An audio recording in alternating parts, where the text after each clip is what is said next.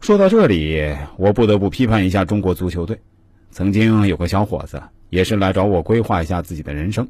他就是一位职业足球运动员。他对我说：“中国足球为什么一直出不了成绩？”他自己作为一个从小就接受足球训练的人，就知道这里面的行当。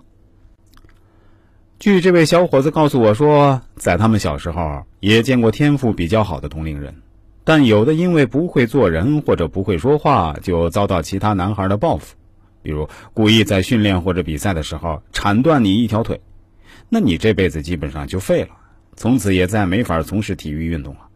有的甚至连生活自理的能力都没有了，而且这种事情还真的没法证明对方是不是恶意铲断你的腿。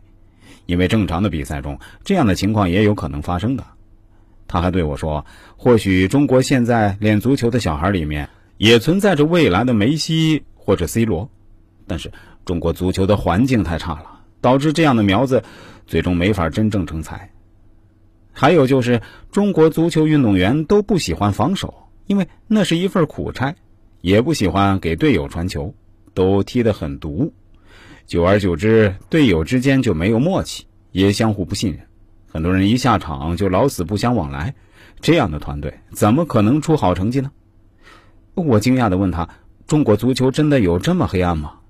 这个小伙子毫不忌讳地对我说：“是啊，而且可能比你想象中的还要糟糕。比如教练任人唯亲啊，比如有人开后门把自己的年龄改小啊，裁判的问题啊，媒体的问题啊之类的。”这个小伙子他是踢的甲级联赛。我们知道，中国水平最高的是中超，甲级联赛的本土运动员基本收入都不会特别高，也没什么商业代言。当然，他的收入比普通人还是要高得多的，所以他非常迷茫。现在马上面临退役了，不知道将来能够干点什么。他自己也想做个教练员，将来培养出优秀的运动员。我对他说：“你未必适合做教练啊，因为你不是一个特别细心的人。”而且你的威望和魄力还不够。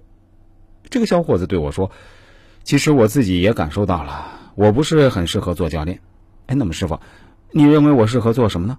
我总得找个工作吧，我不能指望这点收入过完下半辈子呀。